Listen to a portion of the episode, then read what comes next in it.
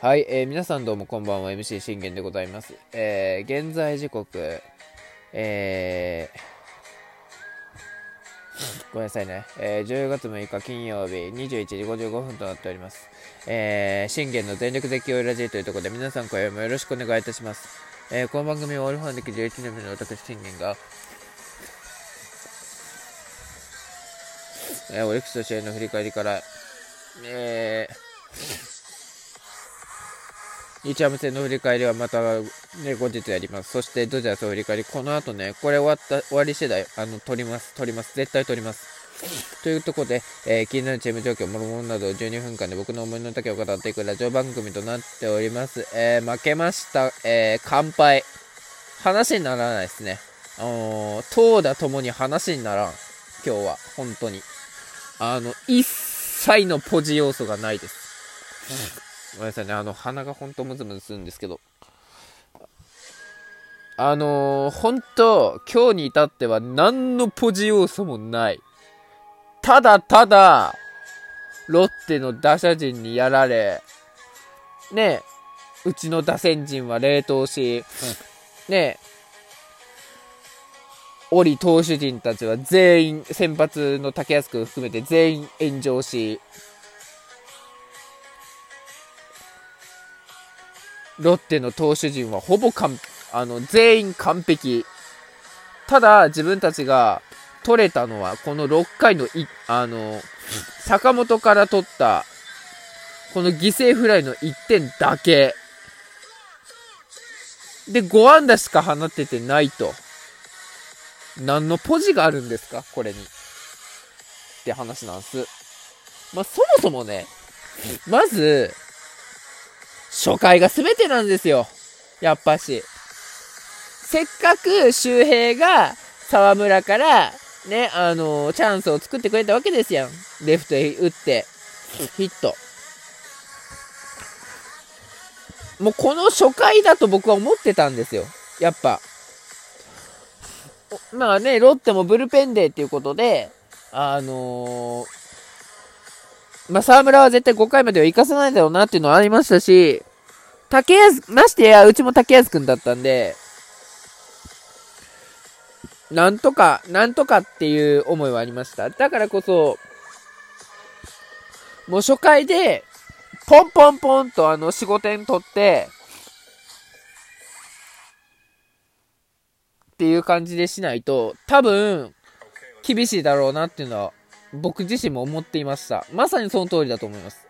で、周平がチャンス作ったんですけれども、ね、えー、2番、3番、4番がもう全く機能しない。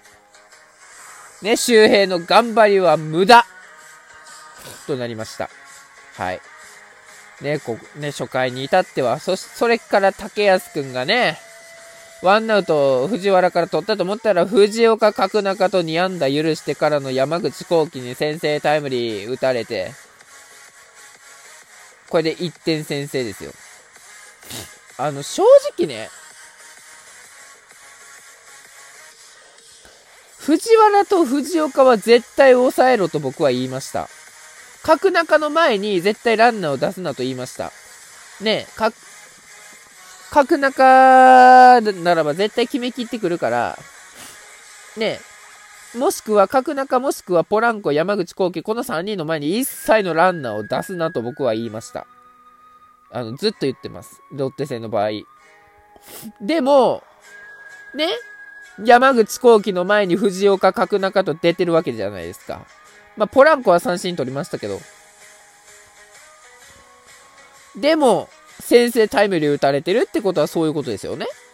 ね、スリーアウトになりましたけど、ホーム、ホームで刺してアウトってなったらこれあのー、ね、無失点で、わー、竹安くんようやったってなりますけど、この先制タイムリーは僕はいただけないなと思います、むしろ。うん。で、ましてやこの2回からですよ。ね。横山陸斗にリベンジされすぎ。本当にリベンジ許すとか聞いてないです。うん。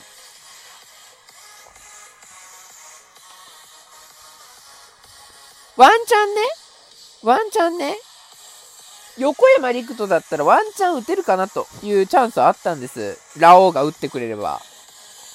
でもこれね、全く反応できなくて3球三振。いっちゃんやっちゃダメですよね。そっからもう完全に流れが来るって、あの、無得点。まあ、竹安くん2回はね、粘りましたけど、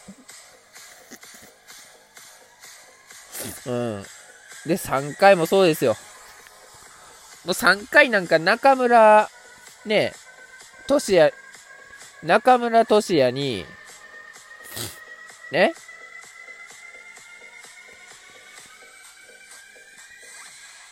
中村俊也に3本きっちり取られ、そして3回の裏はまた2アウト取ったと思ったら、角中ポランコ、山口。何回山口に打たれるんですかって話じゃないですか。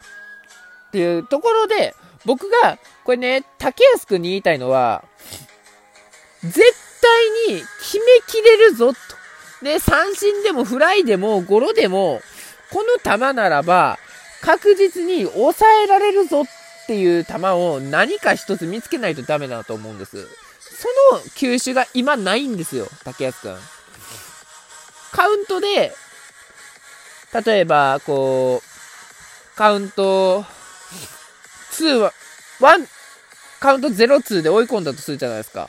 こっから、3球で決めきれるっていう、これぞ決めれるっていう球がないじゃないですですか。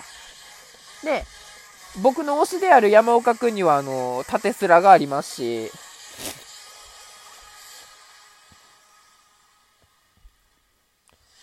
まあ、サチヤはサチヤで、あのフォーク、あのなんだ、チェン、チェンジアップやか、あ、チェンジアップがありますし、吉信に至っては、ストレートで追い込んで、カーブで落とすっていうのもありますし、宮城くんに至ってもフォーク、あ、あ、違う、宮城くんカーブか。由伸をフォークで落とすっていうあれもありますし、フォークスプリットっていう技がありますし、宮城くんに至ってはカーブで落とせるっていうあれもありますし、うん。サチアもスライダー、もしくは、えー、チェンジアップですよね。ちゃんとみん、田嶋にもそうじゃないですか。田嶋には速球、速球できっちりグッ、最初変化球できっちり追い込んでからの速球グッと、それでストレートで三振取れるんですよ。そういう武器があるじゃないですか、みんな。ね、だからこれ、あのー、3時間前に、たロッテ戦の配信でも、僕、ね、生配信でもね、お伝えしたんですけど、あのー、ローテに組み込まれてるね、投手陣たちっていうのは、何らかの、あの、絶対に抑えられるぞっていう武器があると思うんです。あ、で、実際にあるじゃないですか。その武器が、竹安くんには残念ながらないんですよ。だから、その武器がないと、本当に来年も厳しいよっていうのは僕は言いたい。で、ましてや、今日みたいな内容だと本当に戦力外もあり得る。全然あり得ます。はい。で、ましてや、もう一人ね、戦力外を僕は言いたいとするならば、漆原もそうですね。何一つ変わってない。4回。ね、安田にはセンターフライしたと思ったら佐藤俊也、中村翔吾。で、藤原にタイムリー決められて3点目。あ、違う、これ、あ、これは竹安くんか。こ竹安くんが3失点取られました。で、漆原がまた犠牲フライで4点取られて、これで4失点竹安くんが許したってことになります。ね、竹安くんに至っては、支給はなかったんですよ。まあ、そこは褒めたいなと思うんですけど、でも、まあ、内容が内容なんでね。で、漆原に至っては支給じゃないですか。で、ここで犠牲フライ出すでしょだからこういうとこからもうあの根本的に崩れてるなと思うんです。そして4回も中村俊也にほぼ、ほぼ完璧なね、えー、投球をされて無失点。そして4回、そして5回もそうですよ。ね、中森に、ね、20年の、えー、2位の中森に対して、21歳の中森に対してですよ。何一つ打てない。ベニーのヒットだけ。